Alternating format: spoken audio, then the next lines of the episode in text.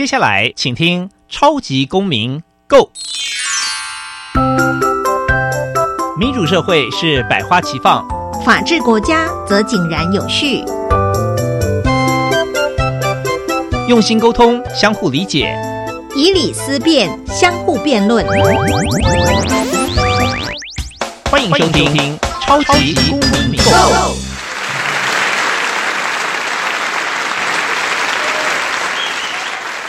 欢迎收听《超级公民购》，本节目由教育部委托，由国立教育广播电台与财团法人民间公民与法治基金会联合直播。我是节目主持人夏立明，大家好。今天呢，我们要来谈谈环境运动，而且呢，我写的标题是“环境运动抗争血泪史”。为什么这么说呢？大家只要听听今天的节目就知道了。啊，平常我们看新闻呢，也许会关注到说，哎，有一些呃环境运动或环保的事件在我们的呃社会中发生。可是，真的说要有亲身参与或亲身体验，可能大家的经验可能不太多。但是呢，环境运动呢，又是如此的重要。每次那边宣传说，哎呀，我们只有一个地球，或者是说如何的永续生活等等。然后大家也呃很关心目前温室效应，或者是说接下来的生活如何要让呃所有的整个环境呢能够呃更加的永续，透过呢使过无数的生活等等，这个都是大家比较常接触到的。不过今天我们要谈的环境运动呢，特别会针对环境运动里面的诉讼。啊，里面一些法律的见解来讨论，所以当然今天呢也请到了一位专家来好好跟大家谈一谈。在那之前呢，我们先进入小小公民听看听。小小公民停看听，在这个单元，我们将会带给大家有趣而且实用的公民法治小知识哦。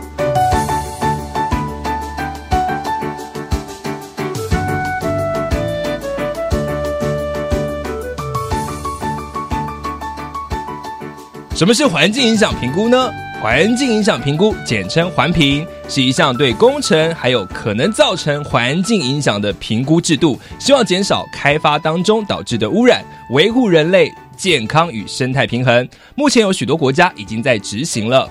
而在环境评估当中呢，会征求工程所在地居民和地方政府的意见，对于原计划来进行修改，直到取得一致的意见才开始建设。台湾是在一九九四年公布了《环境影响评估法》，而且规定各种开发行为在规划阶段都应该同时考虑环境因素，不合乎规定者不得开发，以达永续发展的目标。公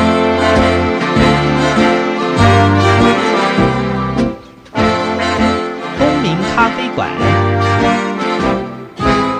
倒杯咖啡，跟我们一起在公民咖啡馆分享近期最具代表性的公民时事。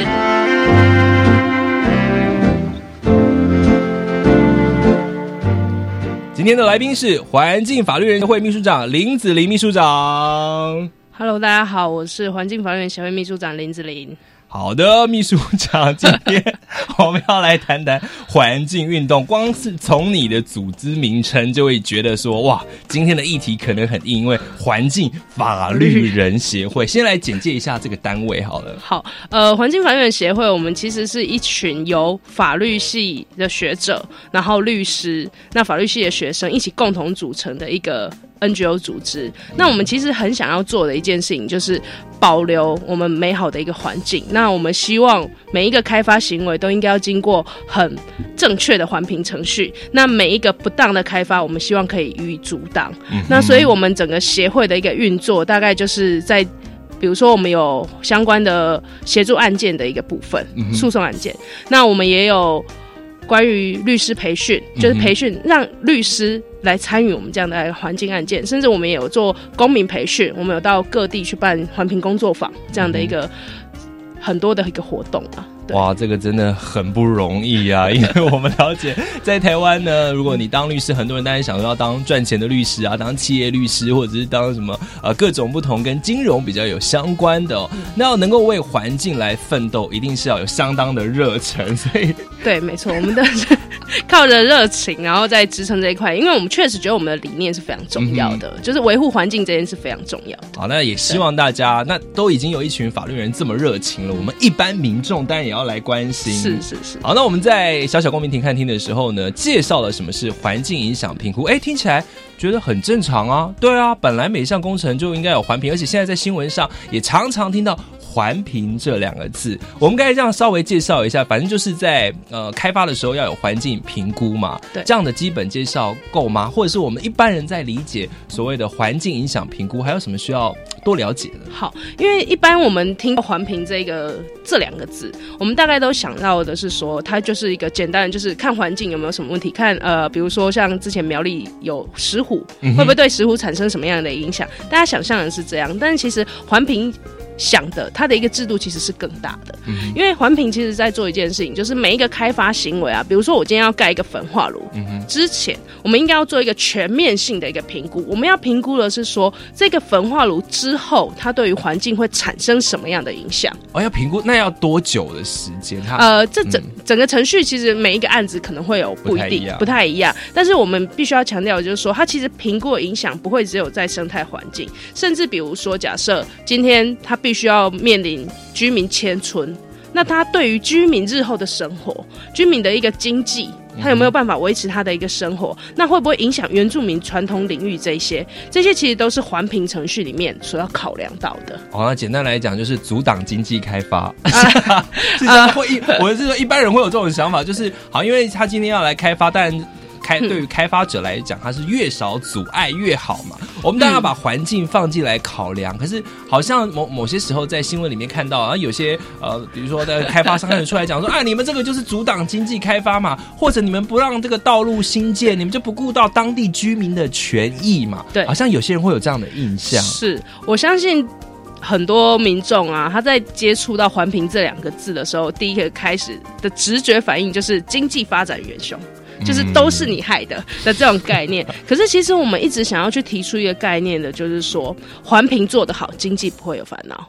为什么我们会提出这样口号啊？会有会有这么呃一个老梗的口号？其实我们是想要强调一件事情是：如果今天把环评彻底的落实了，那开发单位他其实也在程序里面，他不要故意去隐匿相关的一个资讯，大家就是开诚布公的来看这个案子对于这个环境到底有没有什么影响，是不是我们的环境的忍受力的一个范围？那我们有什么样的一个措施可以避免环境影响更大？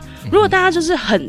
实在的去走完这个环评的一个程序，其实它才不会去阻碍经济发展。因为假设今天环评的一个呃程序做的不好，到时候被行政法院撤销，那又会是一连串的三五年、十年左右的一个抗争案件诉讼。对，那其实那才更是阻碍经济发发展的。而且，如果你环评没做好，比如说，假如你一间工厂盖了，结果发现原来对于居民的健康危害这么的严重，然后可能最后你还是会被勒令你要停工。那又或者是说，好，你想要呃，你盖的这条道路，你环评没有做好，就最后呢，这个道路因为环境，比如说那个土质根本就不适合，就是这道路的基柱也出现了问题，最后这个道路不能使用，所以最终因为没没有进行环评，可能造成的风险更大。是没错，而且有有时候我们会发现有一些案子啊，你可能完全没。没有去进行环评，那最后是衍生出来是后面的更多的诉讼。好，总之就是环评很重要，对，一定要有环评。对，而且我必须要强调，为什么我们一直在台湾说环评这么重要，是因为台湾实在是太小了。嗯，对，我们大家想象一下，好，如果就是像日本在三一发生福岛核灾，那当地的居民，呃，如果还来得及的话，他赶快移移居到其他地方。但是我们再假设一下一个很恐怖的事情，如果今天比如说核一。呃，金山这边，它真的发生一些类似这样的重大事故。那说真的，我们可以往屏东也没用。对，我们可以往哪里去？我们其实没有没有地方可以去。所以我们在这种人口密度这么高，然后我们跟环境这么紧密牵连的一个台湾，我们其实环评程序是非常重要的。好，那我们了解了环评的重要性之后呢，来谈一谈。稍微了解一下它的机制好了哈。好，所以就是说，现在呢，任何的开发商，他在开发的面积如果超过一定的大小，现在是一公顷，他就要呃，他就要送交一个环境影响评估报告吗？对，应该是说我们的环评的一个机制是所谓一阶环评跟二阶环评。哎呦，难的来了，一阶跟二阶，所以有两个阶段，会有两个阶段。那一阶比较像是一种书面的形式的一个审查，它是一种快速的。很像一种快筛啦。谁就是审查？呃，基本上环保署就是或者是各地的一个环保局，哦他们会有，因为会因为开发单位的不同，而会有不同的一个审查机关。了解，对，那比如说在环保署，他们也会有一个专门的一个环评审查的一个机制。哎，蛮好的啊，所以有专业人士参与，是是是，而且这专业人士里面其实应该是各面向都有，比如说我们刚刚说的社会经济，它可能要有委员在里面，然后交通也会有委员啊，化学啊之类的都会有委员在里面。嗯对，那我们刚刚说到的一阶环评啊，它其实是在做一件事情，就是在判断这个开发行为它对于环境会不会有重大影响之余。嗯哼，因为当有重大影响之余这一句话的时候，我们认为它构成的时候，它就应该要进入二阶环评。了解，所以也有一些案子，也许对于环境开发没有这么大的影响，它在第一阶段环评过了之后，就可以开始动工了。是是是，没，错。那就看呃，这个在第一阶段环评的时候，专家给出的意见是什么？是，那通常他们也会有一些附带的一个条件要求，比如说意见环评过了，有条件通过，可是他必须要做到什么事情？那这一些后续的，就是这些附加条件，也是在厂商他在开发的时候必须要遵守的。嗯哼，是好，那我想第一阶段我们已经了解了环境影响评估哦，它的一个基本的概念，还有它基本的程序。那现在就要进入血泪史的部分哦。那我们今天呢带来的是环境法律人出版的一本书，叫做《抗争》啊。这本书呢，我真的花花了一个一阵子哦，新年的期间把它都阅读完。那这这本书里面其实讲了十个环境运动，是，这十个环境运动呢都非常非常的经典，嗯而且其实它都改变了我们的生活，只是我们不自知对，可能大家都不知道。啊。所以这本书出版的非常好，叫《抗争》，大家可以去，我们可以在哪里找得到？呃，其实博客来相关的一个数据都有。好，所有关心环境运动的朋友，永续地球永续发展的朋友，都应该看一下这本书。那这本书呢，其实呃，就算你不是法律人，它也有比较浅白的故事的部分。那如果你关心里面的法律判决或细节，也有判决的说明，还有呃，针对这个案件呢，到底法官的见解如何啊，各造的呃说法是什么，都收录在里面。对，其实我们在做这本书的时候，我们就想要做一件事情，就是说让一般民众都可以看得懂环境案件。嗯所以，我们其实有一部分其实是真的还蛮好看的故事的啊。那我们是又透过故事加上判决分析来呈现一个案子。啊，真的很精彩哦！那我就是被那个故事吸引了哦，那案件的部分还在努力消化当中。那当然，今天就是要针对这几个案件来提出，呃，到底为什么他对对我们的影响这么大哦？那可是我们可能却不一定知道，而是是在我们中间聊天的过程都可以来谈一谈。那第一个要介绍的经典中的经典案例呢，就是林内焚化炉案。先考考大家林内在哪里？大家可能知道林内排热水器，可是不知道林内在哪里呀、对，林内在。云林。好、在云林哦哈，所以呃是云呃云林呃一个很美的地方。那是是。是云林云林这个地方呢，为什么有焚化炉？案？其实要说到，其实我们台湾有一个阶段，如果你看书里面就会讲到说，我们台湾有一个政策，就是说一线市一焚化炉，因为大家都知道，在新闻里面也一直阐述说，其实台湾的垃圾问题非常非常的严重，是。所以我们政府想要透过新建焚化炉的这样子的方式来解决垃圾问题。对，哎，可是这样子就遇到了跟环保的呃概念就有所抵触了嘛。嗯我们先请子琳来简介一下这个林内焚化炉案，好不好？好，呃，云林林内焚化炉，其实说真的，我自己是云林人啊，所以林内、是云林人啊对林内焚化炉其实距离我家很近很近，而且我其实是上了大学之后才知道，所以在这一些事情发生的时候，我自己也都不知道有这件事情。所以现在有这个焚化炉存在吗？有，它已经盖好了。它已经盖好，它完全已经盖好，只是它现在只有一个警卫顾着，Oh my 就！它它不能使它不能营营运，因为它确实的选址产生一些问题。呃，所谓选址就是它的地点啊，对它的地点产生一些问题。那林内焚化炉它最大的一个问题就是。在林内焚化炉距离不到两公里的地方，嗯它有一个净水厂。那这净水厂其实是供应居民附近邻近地区的一个自来水源了。哼，嗯哼，那可是我们大家用直观的一个想想象，就是说焚化炉当它新建的时候，它一定会有废气产生。对，那废气产生之后，它会有尘埃，嗯哼，对。可是其实，在这个案子里面，当初他们做的环评程序里面，完全没有考量到净水厂的一个问题，他们没有把净水厂纳入他们没有做环评吗？呃，他们其实有做环评，但是他们做到我们刚刚说的一阶环评。哦，那一阶环评的专家没有表示什么意见。对，就是一阶环评，他们就通过了，他们附带了十八项条件。对，哦附带了十八项条件，嗯但是他还是让他通过了。可是这十八项条件里面非常特别的是，因为比如说我们刚刚讲到，重点其实是净水厂嘛，对，对。可是他这十八项条件，比如说在也也也也不是说不重要，比如说他在讲就说，呃，垃圾要怎么进去，嗯垃圾进去的时候。不能影响到社区，不能影响到校区这一些的。嗯可是针对净水厂的部分，它其实没有附加条件在里面。好奇怪哦。对，所以今天就是后来居民发现这件事的时候，他们后来其实就是去提出出了一个行政诉讼了。好，讲到这里，也许有些人已经有点记忆开始涌上了。诶，云林。呃，林内焚化炉、张荣卫哦，弊案，对好像有点感觉了哈、确确实有大家听到林内焚化炉比较多的记忆，可能会停停留在它是弊案。那、哎，它是弊案，但是它也盖好嘞、对然后盖盖好了，还通过第一阶段的环评呢、应该是说，它其实，在环评的一个程序，呃，环评的诉讼中，它就已经几乎完工了。天哪，那是后来是谁发现有问题的？呃，其实是当地的居民一开始他们就发现有问题，嗯他们就觉得，哎、这样不对。而且其实林内焚化炉的那个厂址的地方，其实附近其实有那种珍贵稀有的野生动物，嗯但是这些都没有被。列列入评估，甚至那个开发单位都勾无，就是我们会有一个评估表，他就说呃没有没有这些东西，没有这些东西。好啦，所以你看哦，我们刚才开始谈到说，虽然说呃两阶段的环评，第一阶段环评就已经有专家介入了，但是因为很多的开发案是跟地方政府有关系，是。那很多的环保局处，它又是设在地方政府之下，是，所以如果又牵扯到地方利益跟弊案有关系的时候，大家就知道这个环评的走向会怎么走了。对，他就呃可能比较没有办法这样子坚持下去了。OK 对，好，那所以民众发现有问题之后呢，就呃，他们就提起了一个行政诉讼嗯嘛。那第一个遇到的问题就是说，哎、环评结论啊，就是行政机关做出了这个环评结论，它是不是一个行政处分？啊，这个也要跟我们解释一下。因为基本上，假设我们今天要提出就是所谓行政诉讼里面的撤销诉讼的话，它那个课题必须要是一个行政处分。所以简单来讲，就是我们要这个呃云林县政府或这个开发商。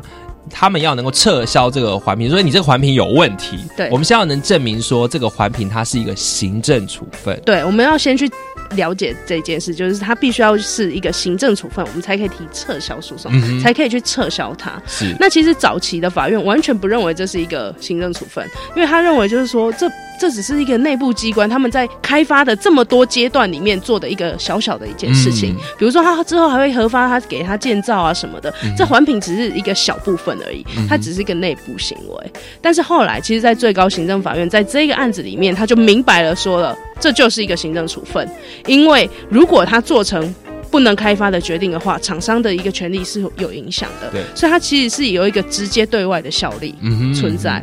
那所以在这样的一个情况之下，它就是一个行政处分。好，这个这个就是为什么它是经典中的经典，因为在这个判决里面说到说环境影响评估应该属于对外发生效力的行政处分，才有后续，才使得这个环评的影响力变得更大。对，那甚至说我们可以透过这个诉讼来要求这个工程开发，它可以及时的踩刹车嘛。是没错。那不然，如果它只是其中一个评估案，你可能又要等到不知道等到什么时候，就像啊刚才讲的，可能后续的状况，那可能已经拖太久了，是来不及反应对。好，那那在这个案子里面呢，其实呃。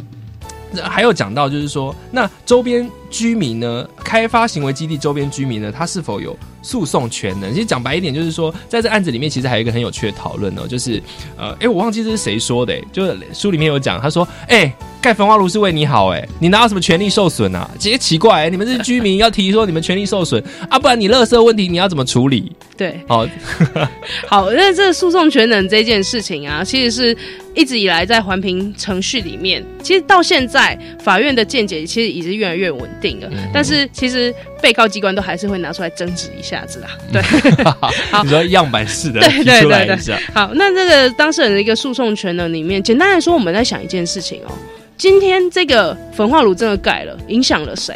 为什么？凭什么旁边的居民可以说我不要这个焚化炉？嗯他可以讲这件事情吗？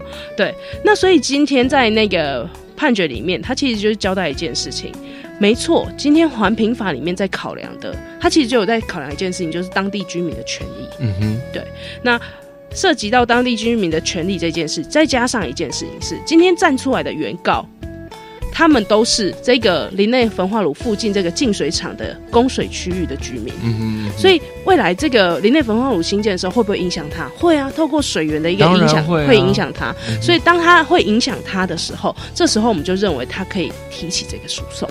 啊，对啊，因为在这个判决里面，其实书里也写到说，法官他还觉得说，就是我们提到了为什么那个焚化炉依然 存在，即便它不符合这个环评，后来环评也撤销了嘛。是，那可是呢，这法官认为说拆除焚化炉是浪费公帑，可是县政府当然，比如说对于县政府来讲，他可能就觉得啊，都已经花了这个钱了，那居民就觉得说，可是我们就是那就是不不符合不符不合法、为什么你还可以？我们随时还要活在这个启用焚化炉的这个担忧里面，因为事实上这个担忧也成真了。对因为现在云林县政府也是很积极的想要重启环评，这就是我们想要请教子林的一个专业的问题，就是说，哎，很奇怪，哎，这个诉讼走了多少年？我来看一下，呃，这诉讼应该前后应该应该有缠上四，应该有五六年五六年哦。那我们看到那个云云林县的前县长张荣伟也是在二零一六年的时候被判刑定验嘛，是所以就哇，一个环保议题的这个诉讼可以拉到这么长，然后就想说，那应该要，那就应该定案了吧？那所以林内焚化炉就是不应该存在啊，不管要不要把它拆掉，反正就是不要再讨论林内焚化炉可不可以使用了。哎，可是不是哦。现在呢，这个最新的新闻里面呢，又提到了跟林内焚化炉有相关题议题的这个新的进度，也在其实，在二零一七年的时候就有新闻讲说，云林县政府呢希望可以重新启动这个环评，所以这个环评机制是不是还有漏洞啊？这不已经不合法、不合规定，还可以重启是怎么一回事？好，那这也其实有一个观念要跟大家说明的，就是说，其实他今天呢、我们刚刚讲到林内焚化炉这个案件呢、它其实是一阶环评，嗯哼，一阶环评通过的。那今天被法官撤销了之后，对对，那等于他这个一阶环评不存在，那他可不可以继续走这个环评程序？其实理论上他应该可以继续走，那只是他应该要进入更仔细的二阶，嗯哼，更仔细的二阶审查，让哎、二，为什么可以继续啊？他第一阶段就已经算是，因为等于他行政程序重来嘛。我说我重新进行一次，再送一次书面资料，这样子。，对，比如说我好，你觉得我哪里没有评估好？比如说 啊，野生动物我没有评估到你全部都没，有评估好。进水厂我没有评估到，那我在在这个调查的时候我做的更详细之后再来送这个送。对 OK，所以他，所以他这是这是开发者跟行呃跟地方政府他们是应该要有的权利。是没。错，好，那所以那就很可怕啦。对，所以其实很多案件都在发生这样的事情，比如说像那个蛋白道路，嗯，我们接下来会提到的很多案件，其实都会有这个问题。对所以是那目前呃环保团体对这个有什么对策吗？那他在提的这个环评，可不可以就是一定要规定它有新的内容？它也会送有新的内容。呃，基本上我们环评有要求，就是说你送来的资料要是你两年内调查的资料，OK，对所以还是要更新版，就对。。对，必须要更新啊。那所以我们不用太担心喽。呃，基本上还是有需要去就是谨慎对待的地方，就是我们必须要去知道，就是说，那他这一次送来的资料是什么部分，然后他的一个资料有没有齐全，这些其实都还是要继续盯啊。因为像我们等一下要讲到的中科三期，他其实就是做了两次一阶环评，因为他都觉得他一阶就 OK 了。嗯，对。那环保团体有对于林内，比如说那林内焚化炉应该要怎样的？就是说环保团体的见解或期许吗？应该是说环评啊，不代表等于可以开发，是环评也应该可以做出不不允允许开发的一个结论。对，对所以我们是觉得应该要把林内焚化炉拆掉吗？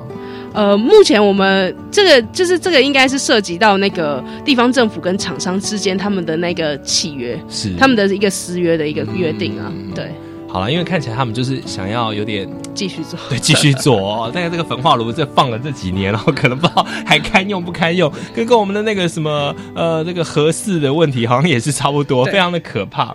那但是呢，好这个案件哦，只是其中一个案例，大家。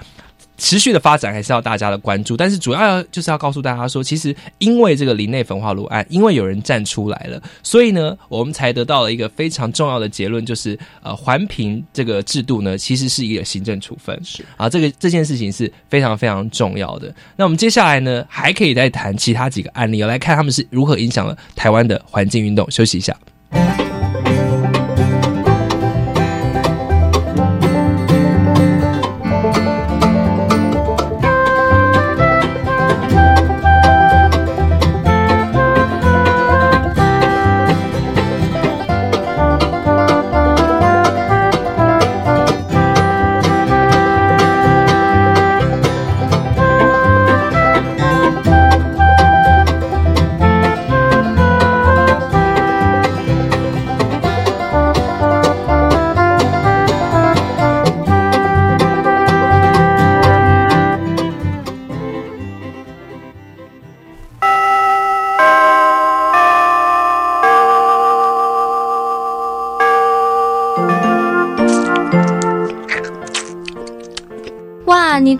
点心好好吃哦！这是什么啊？这个就是 Bum Sale 越式煎饼，很有名哦。哇，王同学，你的越南话说的很好，有练过哦。因为我妈妈是越南人，平常在家的时候，我也会常常用越南语和妈妈对话。同时，我也希望将来我可以到越南创业。想不想先利用暑假到越南职场体验一下呢？教育部啊有补助新住民子女哦，你刚好可以申请看看。真的吗？好我离我的创业梦想越来越近了。教育部今年扩大遴选新住民子女海外职场体验活动，欢迎技术型高中或相关专门学程的在学新住民子女向学校提出申请报名。以上广告由教育部提供。哇，今年春天最有意思的嘉年华来喽！二零一八城南有意思将在四月一号到八号在台北的城南盛大展开，欢迎大朋友小朋友来看看书、听听歌、玩玩具、逛市集，一起穿越时空大冒险。更多活动资讯，请搜寻文化总会官网及 Facebook 粉丝团。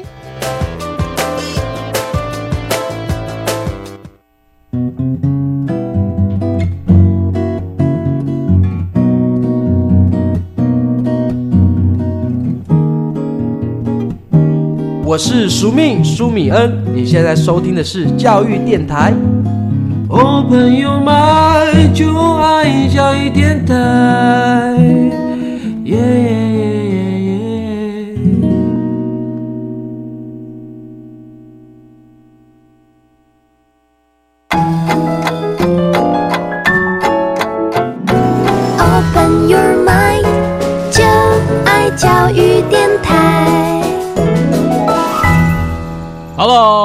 大家好，今天我们邀请到的来宾呢是环境法律人协会的秘书长林子林，子林你好。大家好，好，我们的第一个阶段呢，谈了云林的林内焚化炉案，就已经觉得哇，这个是里面有很多可以探讨。我们只把一些精髓挑出来哦。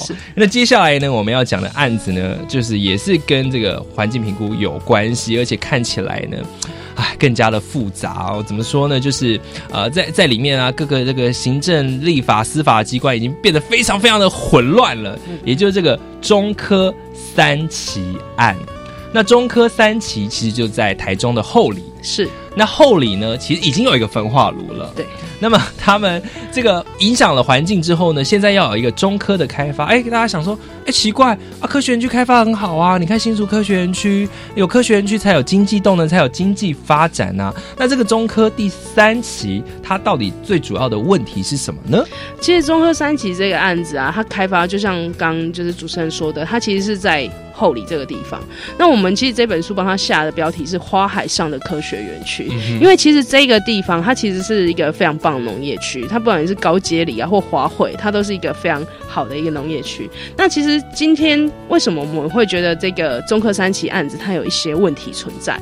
很简单的是，其实大家知道我们台湾的中南部的水其实不够，嗯哼水资源其实是不足的。对那科学园区需要大量的用水，所以它会跟农民抢水。哦，哎，所以那就会影响到呃农民的，所以水灌质灌溉用水嘛，然后或者是甚至他们的排排废水排放，嗯哼嗯哼，也都会有全面的影响。对。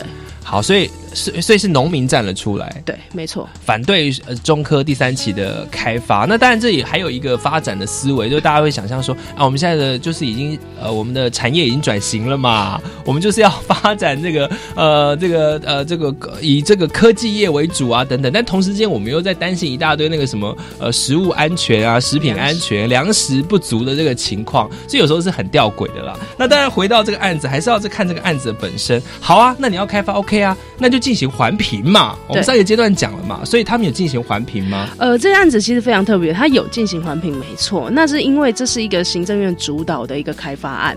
那中科管理局就是早期的科，呃，早期叫国国科会，那现在叫科技部嘛。对，那他们他们呃，在这样的一个主导开发之下，嗯其实很快就通过环评了，而且是一接环评就解决它。天哪！所以没有了地方政府的这种呃这种你说利益关系之后，连中央政府主导的开发案也会有这种情况。其实也是会啊，甚至他后来的整地征收啊，嗯这些或者是建设什么都非常快的在进行，因为虽然居民已经提起诉讼，但他就是我不管，我就是要做我的。天哪，那那那是等于你根本就是无视环评啊！对，所以在这个案子里面，他其实很很很令人难过了。我本来是想说很有趣，但是其实也蛮令人难过的，就是说，其实一开始居民开始提起诉讼的时候啊，那个行政机关是完全不管的。我就是做我的我要做的事情，可是后来法院的一个判决其实是撤销了这个环评。哇，那其实就有得到一个好的结果。对，可是今天就是主管机关环环保署哦，环保署本身自己跳出来说，这是一个无效用、无意义、破坏环评法治的判决。哎，等一下，等一下，这个主导环评或者是环保署不是环保专业的这个机关吗？对。然后他这个诉讼明明已经打赢了，说要撤销，结果他环保署跳出来说这个没有效，这是不是有点让人家觉得有点丈二金刚摸不着头脑？对，这其实是我们一直一直觉得很。Hello，你是环保署，你不是开发署，或者是你也不是经济部，对，就是你不是一个开发。开发，你不是应该站在开发的角度，因为你身为环保署，你就是应该要就是坚守你的一个立场。那为什么他那么失控啊？确实，就是因为跟监察院讲一下，可能那是因为一个中央主导的一个情况啦。那所以后来他其实甚至做了一件非常吊诡的事情，是我继续上诉，环保署今天继续上诉，他觉得法院的判决不对，他继续上诉。可是上诉的过程里面呢，他继续开环评会议。他虽然虽然他已经做了一个环评的一个决定了，可是他觉得好，你你觉得我有错，那我两边都做，这其实是一件非常吊诡的事情啊。这环保署到底在干嘛？对，甚至这个案子啊，它很特别，是大家应该有听过一句话叫“停工不停产”，其实也是这个案子。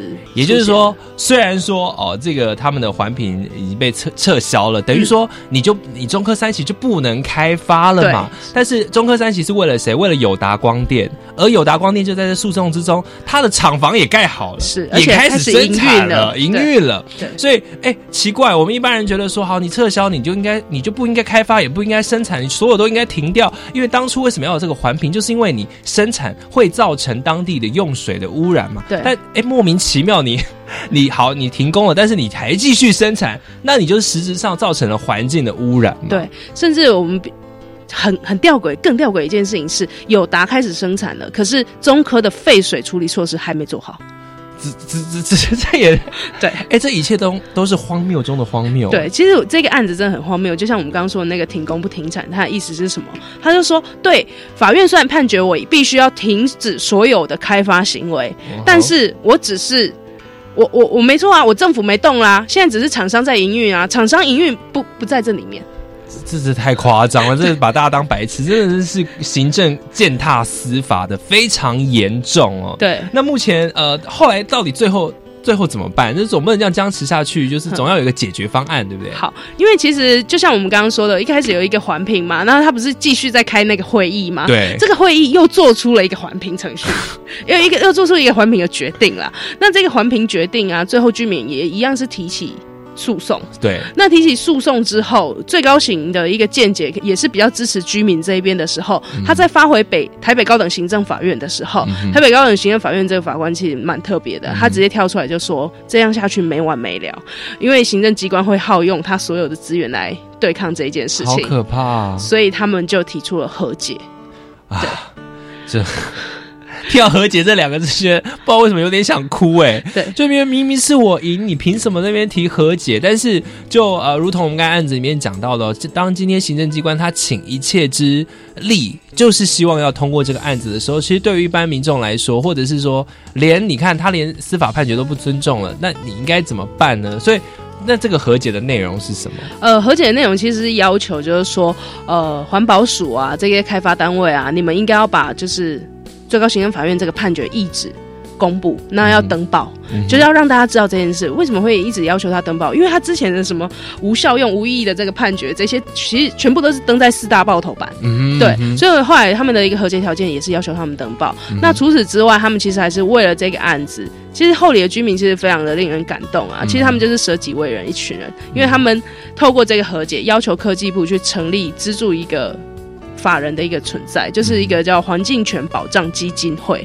环境权保障基金会，等于我们又多了一个环境相关的 NGO 组织呃，它应该比较不算 NGO 组织，因为它是哦，官方出资，所以它可能有一点官方的色彩。是但是这个组织，那这个组织会不会变官样文章呃，基本上因为护航，变环评护航者会不会？呃，基本上不会，就是因为我们在章程里面，我们其实有要求，它必须要有多少的一个民间的一个组成，嗯对，所以这一切其实都还在掌控之下。那确实，后里这群居民，他就是他诉讼可能是会赢的，嗯，可是再这样耗下去，就像法官说的，真的是没完没了。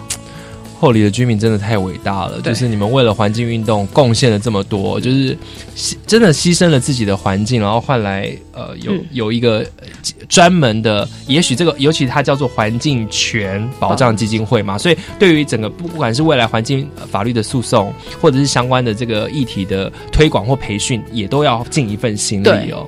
但是很还是一句话，就是很可怕，而这个。中科三期哎还没有落幕哦，因为现在又开始要进行第二第二阶段的环评初审喽对。这个新闻呢，是我看一下哦，这个也是在二零一七年被提出来的，跟刚才我们前面提到的这个林内焚化炉一样，又在重启环评了。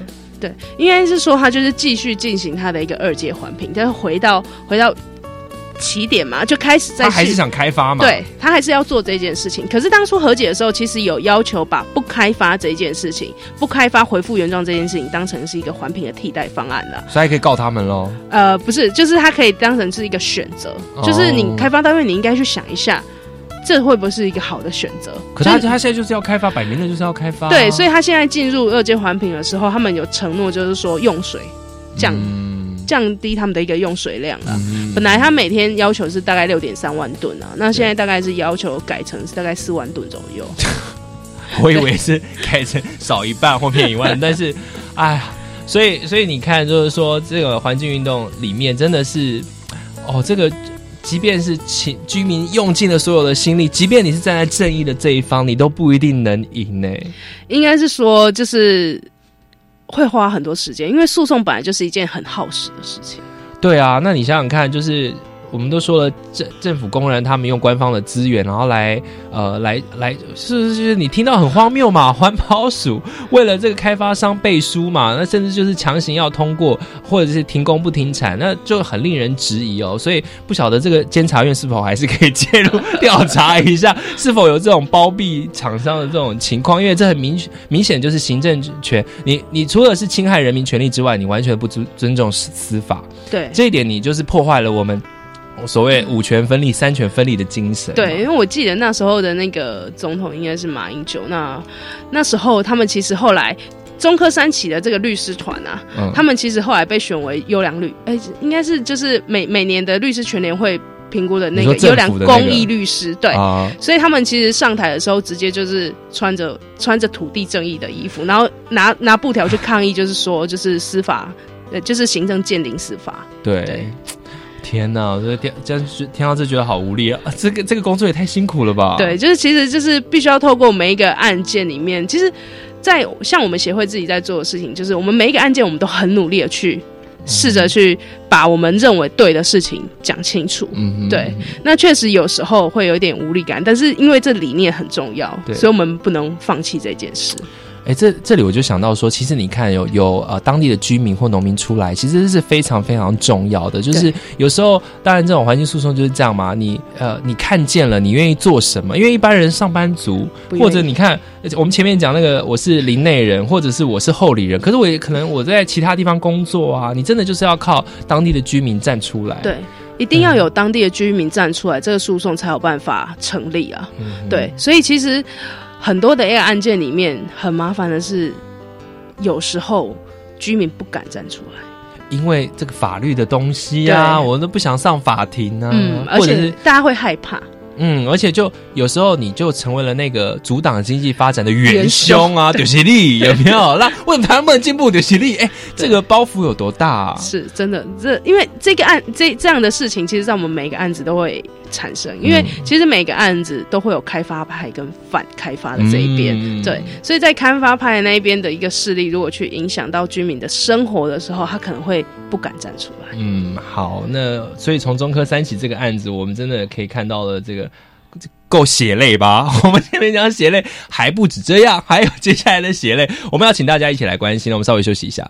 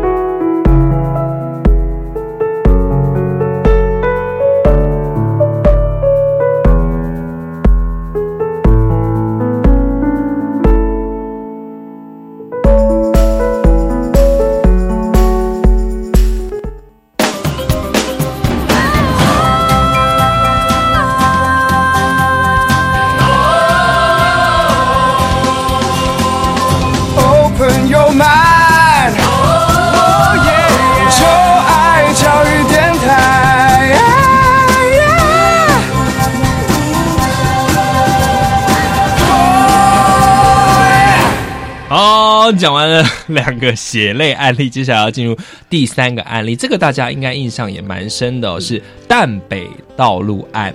所以如果稍微简介一下呢，跟大家讲一下，大家都知道，其实一直到现在都是。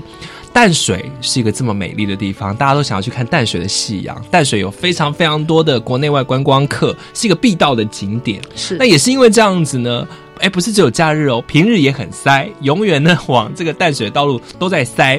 所以啊、呃当初呢，在一九九六年呢，就开启了这个淡北道路的计划。但是呢，就如同我们前面提的嘛，你任何的开发计划案都要进入环评。在两千年的时候呢，这个淡北道路案就已经被环评认为说不应开发，很明确的说不应开发。可是你知道每个地方都会有花莲王嘛，什么呃 苗栗王嘛，那新北是有新北王啊。那当时的新北王周习伟，二零零八年的时候呢，他就宣布说，我不管，我要继续新建淡北道路啊，可以这样的有没有？结果居然在二零一一年的时候有条件通过环评。哎，奇怪，你之前没没有说二两千年的时候说不应开发，那你二零一一年怎么就突然可以开发了呢？是有变好吗？那个是不是有加入什么？也许像呃子林律师说的，也许哎，也许他新加入了什么不同的环评的内容有吗？不晓得。但是呢，最后呢，呃，到二零一三年的时候呢，又被撤销了淡北道路环评。那很显然，你这二零一一年的有条件通过环评，它就是还是有问题的嘛。对所以，呃，子林律师，你怎么样理解？你怎么看？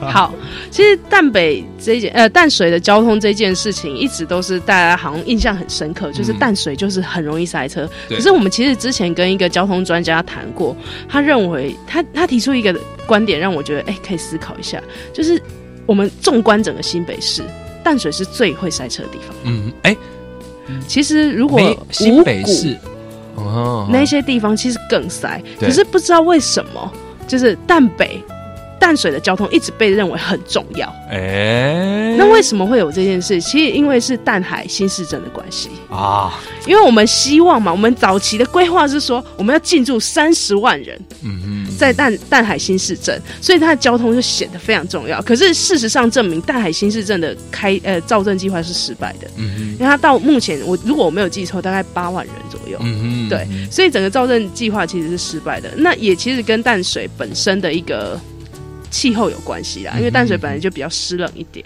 还有它能够承载的居民量也有关系，对，没。错。好，那回到就是淡北道路的这个案子它不断死灰复燃呢。对，好，因为这个案子它目前目前其实也还在二阶环评啊，因为它虾一米啊，因为它一阶环评被撤销嘛，对它就是很现在就是在进行二阶环评的一个 Excuse me，一九九六年的案子，今年是对二零一八年，对，它重送啊，就是它哦等于要重送重送整个环评啊，对。哦头痛。对，那为什么当初就是刚刚说的那个新北王周喜？哎，这样讲好吗？好，新北王他会就是那个案子，他会有哎、可以是这样说啊，因为你知道他讲什么吗？他说不惜违法发包也要盖。哎、你你政治人物，你可以说这种话吗？你不惜违法，那你我们法律存在是干嘛、啊？对对不对？好，因为他其实一开始一开始被环保署认为不应开发那个，其实十二公里的道路，嗯哼他后来把它缩减成四点七公里。最呃，是不是有个很大的争议是它很接近红树林？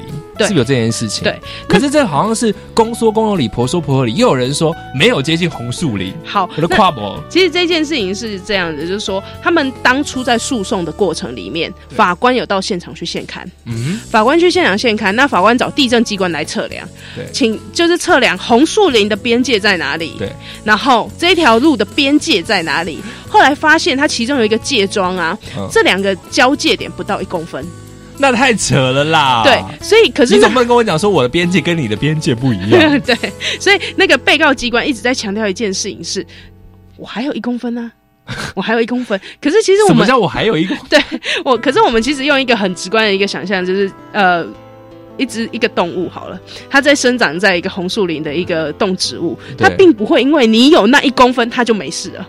对呀、对，因为它还是会影响到它。对啊，对，所以其实淡北道路它有一个很大的问题是这一个部分啊，嗯就是它其实距离我们的红树林自然保留区太近了。嗯那现在会有一些说法是说，呃，没有啊，它根本没有碰到红树林，但是其实他们是对于法律的一个误解，嗯因为红树林自然保留区它不会。不会只切到红树林本身，它一定会有一个有一个比较一个退缩的一个空间嘛。对对对，所以现在很多呃一个开发派的人，他们会说根本就没有碰到你啊。可是其实那是法律的一个规定，就是这样。嗯他们的一个边界确实不到一公分。嗯对，那除了这个议题之外，在诉讼里面有一个很大的一个争点，就是说。什么叫做就是要进入二阶环评啊？有一个规定，就是说，如果你今天跟周围的相关计划嗯有不利冲突，而且有不相容的情况的话，那你就要进入二阶环评。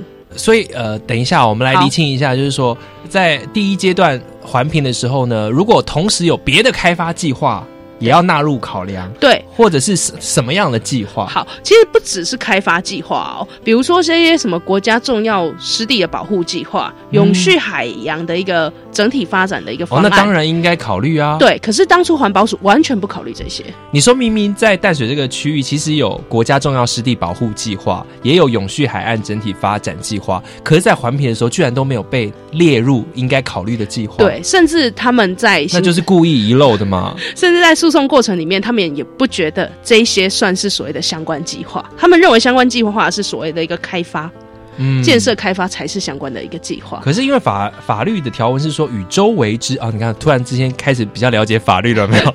与周为之相关计划，他又没有说是什么计划，有显著不利之冲突且不相容，那他就是跟这个重要湿地保护计划还有海岸整体发展相计划方案是不相容的嘛？。对，所以他理应就应该要进入二阶环评程序啊。但是各位朋友，我们聊了这么久，最可怕的这个新闻标题出现了，在二零一八年的二月一号，淡北道环评公听会多数居民支持新建啊，这个会不会？那这样子会不会就有点尴尬了？我们在前面讲说啊，多多数居民，很多居民都会出来为了自己的环境奋斗，可是淡水的居民支持新建呢、其实我觉得我们的理事长张宇律师他其实说了一句话，我觉得还蛮有道理的，就是我们很多人买了土地，或者我们买了房子在，比如说我买房子在淡水，很多人的一个想法是，这里一定要超有钱，嗯就是我要卖得出去，我要卖得出去的前提是交通要很好。嗯好，那可是这件事情是真的吗？当一个环呃，我们所有了，我们有了这个所有权之后，我们就应该要把它变成是一种价值嘛？当然，应应该说看你怎么考量了，因为有很多人他可能想要到淡水去居住，或者是说这个整个的淡水附近的环境，也是因为有红树林啊，也是因为有湿地啊，因为这环境很好，我才想要来啊。你你全部都是什么水泥建筑、丛林道路，那我交流到一大堆，我也不想要对啊，确实就是这样。所以我们要保护的价值是什么？可能每一个人都有自己的一个想法啊。那其实淡北道路其实还有一个很麻烦的一个问题是，我们我们想象，我们如果假设我们今天俯瞰淡水好了，嗯它其实能用的路啊，除了台二线以外，就是捷运红线。除了这两条路以外，其实它没有什么太大的空间了。所以如果要新建淡北道路，他们当初的规划其实还要把竹围捷运站那里有一个停车场对的那个回转道拆掉，它才有空间去新建。所以我们可以想象得到，它离保留区有多近。嗯，对，哇，所以所以简单来讲啦，看这个新闻标题哦，当然会令人觉得倒抽一口气，就觉得啊，天哪，这个当然你可以质疑很多事情，说那里面的居民是谁派去的嘛？那这个公听会的争议，大家都大家都了解。可是即便是多数居民支持新建环保，它是一个，如果说我们是一个民主法治的国家，又有环评机制的话。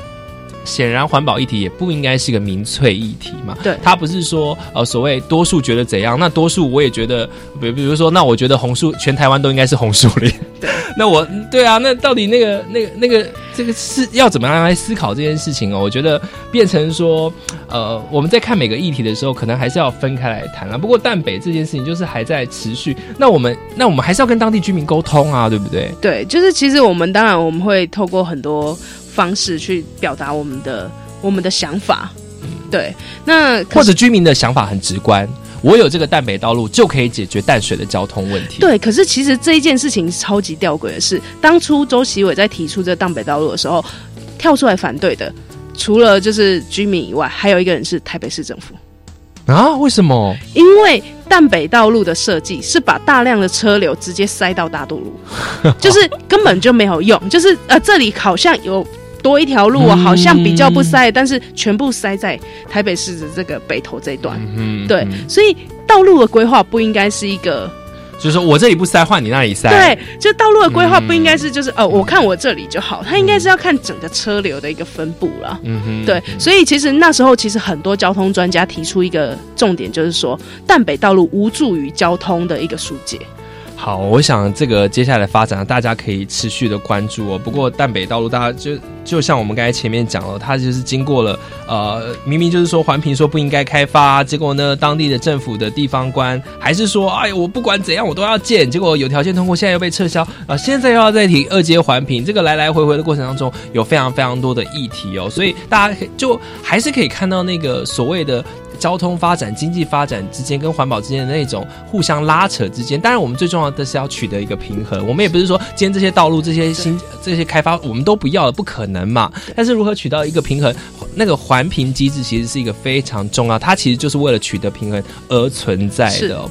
那在我们结束之前呢，其实呃，我们还有接下来下一集会继续，因为血泪史很长，好不好？这里面有 十个案例，今天只聊了三个，那我们看下一集可以聊几个。但是我们在结束之前，我还是想要呃呃，请那个子玲来谈一下，我们当然居民很重要之外呢，其实现在我们可以看到，呃，我。目前我们有有一位在书中常提到的这个詹顺贵律师，他已经进入了环保署嘛，他成为了环保署副署长。是那现在是不是哎？那环环保团体的，是不是我们环保署就可以比较像环保署了？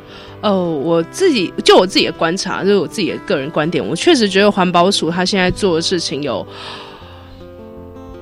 好，我我这样讲好了，就是我之前有听到一个环保署里面的人，他嗯偷偷透露出来讯息，就是说他可能这半年做的比他前十年做的还要多。Oh my god！就是整个效率确实有变更好，嗯那确实环评的一个制度有在往我们觉得比较理想的一个模式前进。前进对，哦，好，所以有有跟谁一起共事，谁主导还是有差，而且差别很大嘛，对对，不对？那我我相信就是说，副署长他在整个环保署里面，他可能还是或者是整个行政院的体系之下，他还是会有一些阻力存在。